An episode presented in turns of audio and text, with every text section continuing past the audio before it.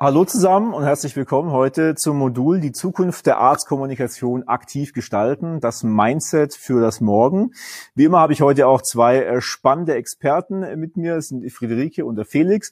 Die beiden sind quasi Zukunftsforscher und Zukunftsmacher, haben schon viele Leute und Unternehmen in Richtung äh, Zukunft geführt und die beiden zeigen Ihnen, wie man mit den richtigen Tools und den richtigen Mindsets fast schon hellsichtig wird und äh, wünschenswerte Zukünfte in Ihrem Bereich auch aktiv gestalten können. Ich wünsche Ihnen ganz, ganz viel Spaß äh, mit den beiden und äh, Friederike Felix, äh, ich übergebe an euch. Vielen Dank, Martin, für die tolle Einführung und auch einen guten Tag von unserer Seite. Ich bin Felix Wiedewild, ich bin Philosoph und Schriftsteller. Ja, hallo und ich bin Friederike Riemer. Ich bin Zukunftsforscherin und Expertin für Co-Kreation. Und gemeinsam, Felix, sind wir die Experten für das Übermorgen. Was bedeutet das denn, Experten für das Übermorgen sein, Felix? Ja, wir haben gemeinsam ja The Future Game 2050 gegründet und mit The Future Game 2050 bieten wir einen Denkraum für strategische Zukunftsgestaltung an. Und in diesem Denkraum helfen wir Organisationen und Unternehmen, ähm, ihren Existenzgrund zu schärfen, aber auch zu hinterfragen. Ähm, des Weiteren helfen wir, ähm, Trends systemisch zu verstehen, ja, nicht nur einzeln, getrennt voneinander. Und wenn man sie dann verstanden hat, auch systemisch anzuwenden. Mhm. Und wir helfen, Co-Kreation zu fördern, aber auch Innovation zu fördern. Genau. Und wie schaffen wir das jetzt? Wie machen wir das genau? Also äh, das Future Game 2050 hat ja die Zahl 2050 im Namen und wir nehmen unsere Teilnehmer mit auf eine Reise und zwar ins Übermorgen. Ja, wir bezeichnen das Jahr 2050 auch als Übermorgen, die ferne, ferne Zukunft. Und dort in der fernen Zukunft können wir verschiedene Zukünfte simulieren ja, und gucken, was da passiert und was möglich ist. Und das hilft natürlich auch dem Pharma-Marketing, ganz, ganz klar. Warum? Weil aktuell sehen wir viele, viele Umbrüche in der Gesellschaft, eigentlich in allen Bereichen. Es findet ein großer Wandel statt, ob politisch, ob ökonomisch, ob ökologisch, soziokulturell und natürlich, was die meisten sehen, technologisch. Technologien ist das, was wir sehen und was die meisten Veränderungen mit sich bringt. Und wenn man jetzt sich überlegt, was in der Gesundheitsbranche sich ändert, ja, dass dass der Patient auf Augenhöhe mit dem Arzt reden möchte, weil er natürlich selber viele Informationen googeln kann und dann auch denkt, er wäre selber ein Experte. Ganz viel informierter schon, genau, wenn quasi zum Arzt, genau. Arzt kommt. Ja. Wir haben viel Wissen aufbereitet dort draußen, was auch der, der Patient gerne anwenden möchte. Und natürlich auch werden die Behandlungen personalisierter, weil die angepasst werden auf die Vorgeschichte und auch auf das Genom. Klingt alles nach Zukunftsmusik, daran wird aber ganz, ganz stark gearbeitet. Das heißt, auch das Pharma-Marketing muss sich Gedanken machen, wie es sich zukünftig anpasst und auf die Änderung reagiert. Es kann also total viel davon lernen, von der simulierten Zukunft und ganz viel mitnehmen. Und wenn es das tut, dann schafft es ähm, in der ständigen Unsicherheit und der Komplexität, die wir erleben, wo es noch gar keine Antworten gibt, schafft es es trotzdem, unter Unsicherheit flexibel zu handeln und die Zukunft für sich gewinnbringend zu gestalten. Und das ist ja das, was wir äh, ganz dringend wollen, dass wir trotz dieser ganzen Unsicherheit immer noch jeden Tag Entscheidungen treffen können, entscheidungsbereit sind. Genau. Wenn wir das schaffen, äh, mit unseren Kunden zusammen, haben wir, glaube ich, viel erreicht. Definitiv. Und wir haben da eine, eine Methode, die wir anwenden. Und Friederike, vielleicht kannst du das einmal erklären, wie jetzt genau diese Zukunftssimulation, weil das hört sich vielleicht noch ein bisschen kryptisch an, ja, ähm, wie wir die anwenden und für die Unternehmen gewinnbringend in unserer Methode einsetzen. Ja, Felix, wir arbeiten ja mit der Methode der Retropolation. Und diese Methode der Retropolation würde ich Ihnen jetzt gerne etwas näher erläutern. Was ist überhaupt diese Methode Retropolation? Worum geht es da? Retropolation bedeutet, dass wir uns auf eine ganz besondere Art und Weise die Zukunft anschauen. Und bevor ich da ein bisschen näher reingehe, würde ich gerne kurz reflektieren mit dir und Ihnen auch gemeinsam, wie wir uns normalerweise denn mit Zukunft beschäftigen, als Menschen oder auch in Unternehmen. Und meistens ist man im Heute, im Jetzt und möchte gerne strategische Entscheidungen treffen, Maßnahmen einleiten und überlegt sich, was ist eigentlich um mich herum, was passiert gerade. Du hast ja schon über die ganzen Trends gesprochen, die wir eigentlich täglich wahrnehmen in den unterschiedlichsten Bereichen. Und dazu habe ich ja im Heute immer eine ganz gute Datenlage und gucke, was mich eben umgibt. Und dann versuche ich diese Informationen, also so passiert es eben ganz oft, in die nähere Zukunft zu extrapolieren. Das bedeutet, ich versuche mir zu überlegen, wenn ich heute ähm, eine Technologie zur Verfügung habe, wie wird das wohl im Jahr 2025 anwendbar sein? Was verändert sich so die nächsten drei bis fünf Jahre? Und danach richten die meisten Menschen ihr Handeln und auch die meisten Unternehmen ihre Strategien aus. So. Das hat natürlich schon einen großen Vorteil. Der Vorteil ist, wie ich gerade schon mal kurz habe anklingen lassen, dass diese Daten eben belastbar sind. Die umgeben mich ja schon und ich kann relativ sicher sagen, das ist jetzt schon da und wahrscheinlich wird uns das irgendwie noch auch in den nächsten Jahren beschäftigen.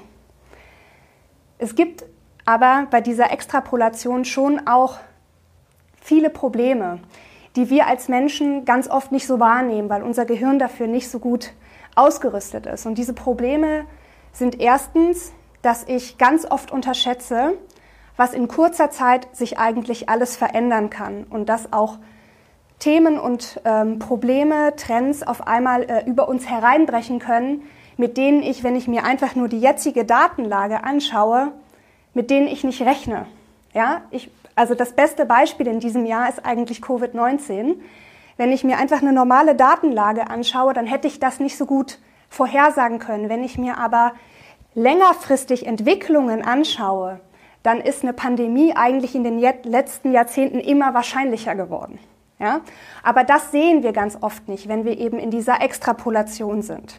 Ja, und einen zweiten Nachteil, den wir dadurch direkt haben, ist, dass wenn wir das eben nicht so richtig gut einschätzen können, dass wir oft Entscheidungen treffen, uns für eine Technologie entscheiden, uns für gewisse Maßnahmen entscheiden, wo wir dann auch sehr viel Geld reingeben, sehr viel Zeit investieren und in sogenannte Fahrtabhängigkeiten reinlaufen. Ja? Also wenn ich jetzt auf eine Technologie setze, weil das aus der heutigen Sicht äh, sehr wahrscheinlich ist, dass die wichtig sein wird, dann ähm, kann es sein, dass ich da irgendwann nicht mehr rauskomme. Und wenn dann die Zukunft sich aber ganz anders entwickelt, dann stecke ich eben genau in dieser Entscheidung, die ich vor ein paar Jahren getroffen habe, fest. Das heißt, man ist unflexibel ne? und kann, kann, sich nicht bewegen. Und deswegen muss man lernen, flexibel unter dieser Unsicherheit zu handeln.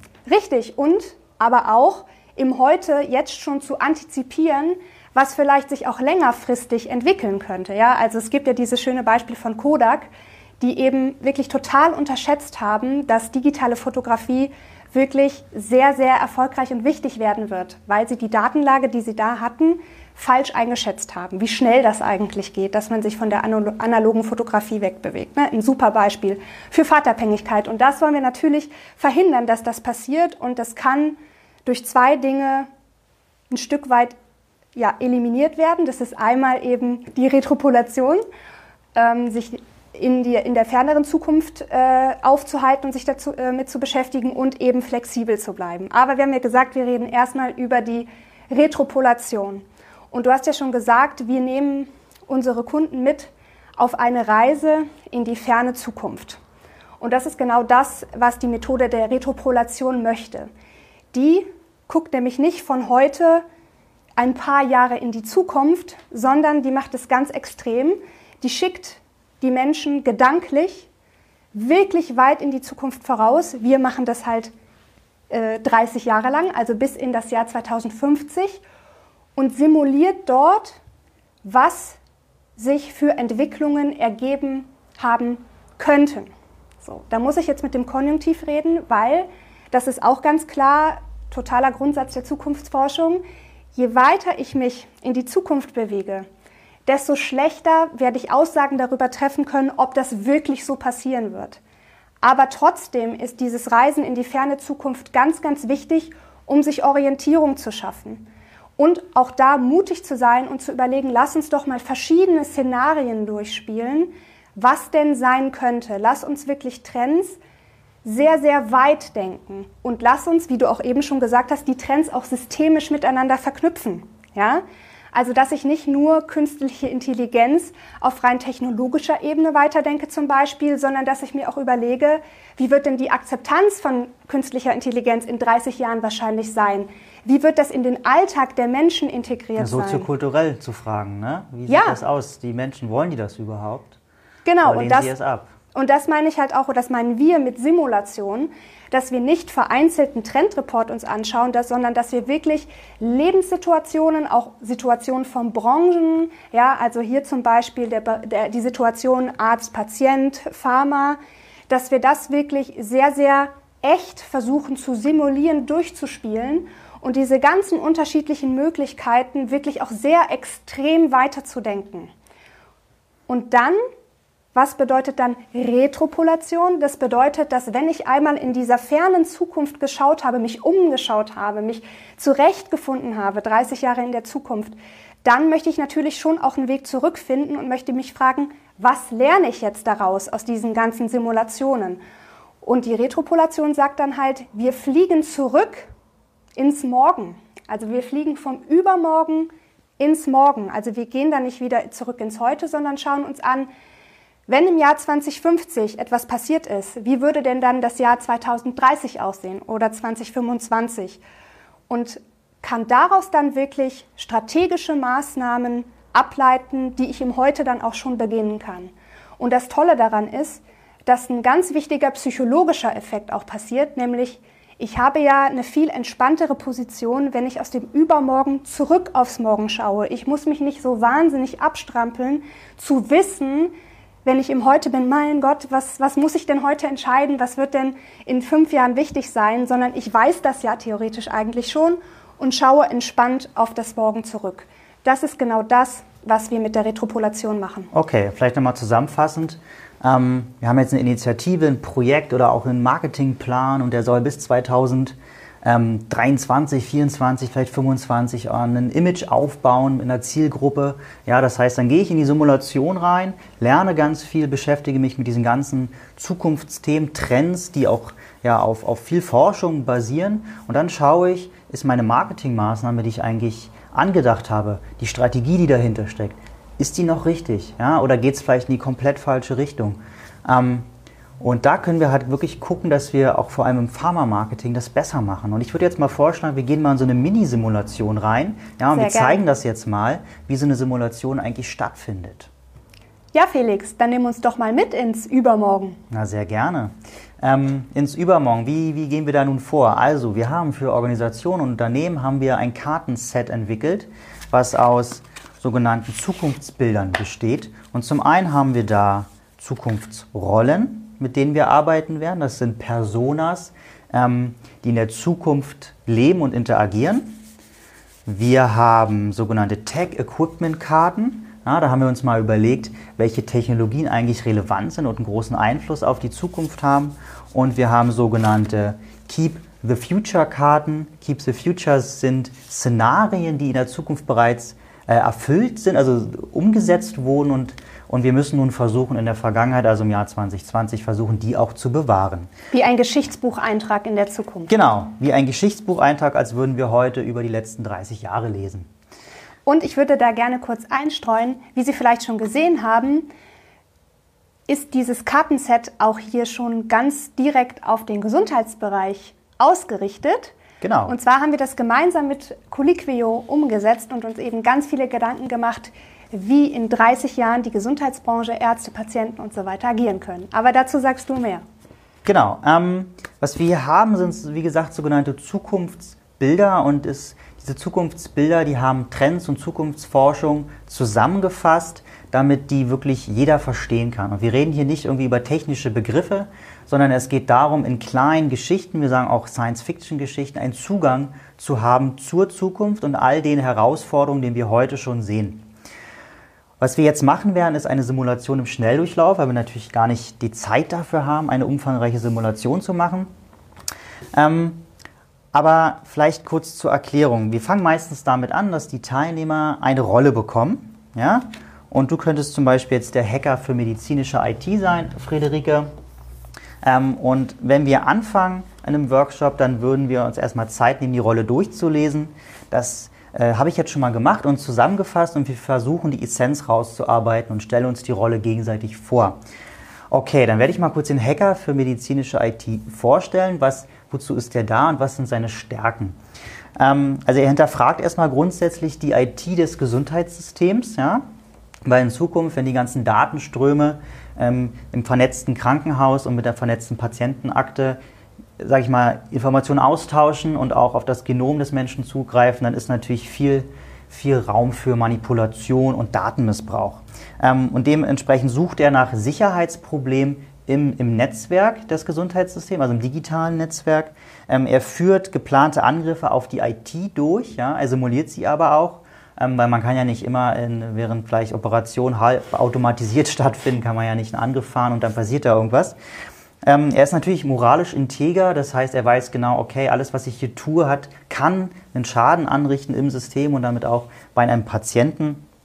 Und er wird auch im Workshop als durchaus als Kritiker betrachtet, weil er mhm. natürlich den Finger hebt und sagt, ey, wenn wir alles digitalisieren, dann müssen wir aber ein bisschen aufpassen und wir sollten das ganz klar hinterfragen. Das ist jetzt die Rolle und jetzt kriegen alle Teilnehmer eine andere Rolle. Ähm, das machen wir jetzt nicht. Was wir jetzt machen, wir werden jetzt noch eine Tech-Equipment-Karte dazu packen. Ja, das heißt, der, der Hacker für medizinische IT, der nimmt jetzt den Medikamentendrucker, ja, wie wir heute ein Smartphone haben oder ein Auto und uns damit quasi ja, erweitern, technologisch gesprochen. Ähm, nimmt der Hacker für medizinische IT nun diesen Medikamentendrucker. Auch hier würden wir gucken, okay, was macht dieser Drucker? Ähm, er produziert individuell und nach Bedarf Medikamente. Ja, wie wir schon gesagt haben, in Zukunft erwarten wir, dass, dass Behandlungen individuell ähm, stattfinden, äh, basierend auf das Genom des Patienten. Ähm, es bleibt aber anhand der Krankenhäuser und der Apotheken. Das heißt, dieser Drucker ist reguliert, weil er natürlich auch viel Schaden anrichten kann und Medikamente auch abhängig machen können. Ähm, Medikamente können aber spontan angepasst werden in Form und, und äh, in Farbe, ja, gerade für, für Kinder in Dinosaurierform ja, zum, zum Beispiel. Zum Beispiel, ne? dass, dass die einfach, dass das Vertrauen auch steigt, diese Pillen zu schlucken und diese Tabletten. Und äh, natürlich hat er auch einen nachhaltigen Ansatz, weil Medikamente nicht mehr in Masse hergestellt werden, sondern wirklich individuell nach Bedarf. Und wenn wir diese beiden Zukunftsbilder jetzt kombinieren, dann haben wir ein Szenario geschaffen. Das heißt, wir haben diesen, diesen Zukunftsraum, diesen Denkraum 2050 jetzt mal aufgemacht. Ja? Und jetzt könnten wir uns äh, Fragen stellen, nämlich, ähm, wo darf so ein Medikamentendrucker eigentlich wirklich stehen? Ja? Wir könnten uns ja überlegen, an einer Tankstelle, an einer Elektrotankstelle, zukünftig gibt es nicht mehr einen Geldautomaten, sondern was machen wir mit dem Platz? Vielleicht gibt es einen Medikamentendrucker. Das heißt, ich kann nachts um drei, äh, kann ich mir Medikamente holen. Ist ein schönes Geschäftsmodell, ist einfach, man braucht kein, keine Person mehr, der wie eine Apotheke heute aber die Frage stellt sich natürlich, wie anfällig sind die Systeme? Ja? Mhm. Worauf muss ich achten? Und ist das wirklich eine gute Idee, auch im so so sozialen Umfeld, im kulturellen Umfeld, sowas einfach verfügbar zu machen? Sicherlich, man braucht ein Rezept. Ähm, heute hat man auch dieses kleine Papierrezept. Ähm, aber wie anfällig ist das einfach für Missbrauch und wie, wie nehmen die Menschen das überhaupt auf? Wollen die das überhaupt? Was kann das auch für Schaden anrichten? Ja? Und in diesem Szenario hält man sich jetzt auf und kann Erkenntnisse gewinnen. Wir könnten jetzt viele, viele Fragen entwickeln. Wir haben natürlich auch in unserem Workshop dann Experten in verschiedenen Bereichen, ja, ähm, Ärzte, äh, IT-Entwickler, ähm, aber auch Patienten, die vielleicht schon viel durchgemacht haben und viel erzählen können. Und die fangen jetzt an, in diesem Szenario zu graben. Die fangen jetzt an, Fragen zu stellen, um Erkenntnisse zu entwickeln. Und erste Erkenntnisse ist zum Beispiel bei so einem Drucker, okay, wie anfällig sind die, wenn ich sie dezentral nicht mehr im Krankenhaus lasse und da raushole oder in der Apotheke, sondern irgendwo in einer Station hinstelle. Was ich ja daran so spannend finde, ist, dass auch wenn ich das natürlich täglich spiele, immer wieder selber reingezogen werde eben in dieses Szenario und merke, wie in meinem Kopf sich Gedanken bilden, auch Werte bilden und Meinungen ähm, zu dem, was du sagst und dass man hier wirklich reingezogen wird in dieses Szenario, was ja auch bewusst von uns sehr, sehr konkret ausgestaltet ist, also wirklich wie ein Narrativ, wie eine Geschichte und das mich immer wieder auch provoziert, meine eigene Meinung oder auch die Meinung als Unternehmen dazu wirklich aktiv zu bilden und auch vielleicht sogar zu sagen, ich glaube, ein Medikamentendrucker in der und der Anwendung, das sollten wir nicht verfolgen. Aber das wäre ja für uns ein genauso gutes Ergebnis, zu sagen, ja, aber nur dadurch, dass sie in dieses Szenario wirklich reingegangen sind wurden sie provoziert, diese Meinung zu bilden und können dann auch ein ganz klares Ja oder Nein oder so oder so eben wir äh, gewisse Entscheidungen fällen. Und ich glaube, das ist ja genau das, was wir in dieser Simulation erreichen wollen, damit wir dann gute Schlüsse fürs Morgen ziehen können, oder? Genau, auf jeden Fall. Das sind genau das, was wir erreichen wollen, nämlich die Werte zu hinterfragen, die Möglichkeiten, Gefahren, Potenziale. Ähm, und jetzt sind wir in diesem Jahr 2050 drinne und jetzt wollen wir aber auch wieder zurück, aber ins Morgen und noch nicht ins Heute. Und wir reden ja hier auch ähm, über das Pharma-Marketing, nämlich wie das Pharma-Marketing von so einer Simulation profitieren kann. Ähm, Friederike, vielleicht möchtest du da ansetzen und mal die Retropolation im Kurzdurchlauf mal voll durchführen, ähm, wo jetzt der Mehrwert liegt und was man dadurch erreichen kann. Sehr gerne, dann sprechen wir doch über das Morgen und das Pharma-Marketing. Friederike, wie profitiert denn nun genau das Pharma-Marketing von der Retropolation? Ja, das Pharma-Marketing beschäftigt sich ja auch gerade in dieser Colliquio-Reihe damit, wie es in der näheren Zukunft agieren könnte und vor allem auch, welche neuen Rollen es eben im Pharma-Marketing geben könnte. Und da gibt es zum Beispiel die Rolle des Insights Managers, ja, den es in näherer Zukunft im Pharma-Marketing eben geben könnte.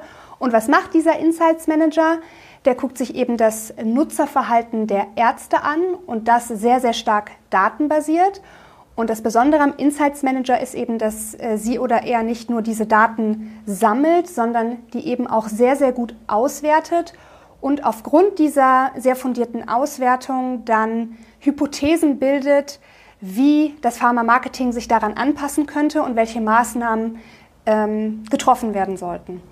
Und ich denke, von der Retopulation kann so eine Rolle jetzt profitieren, indem der Datenpool und auch die Art und Weise, wie diese Hypothesen gebildet werden, angereichert werden.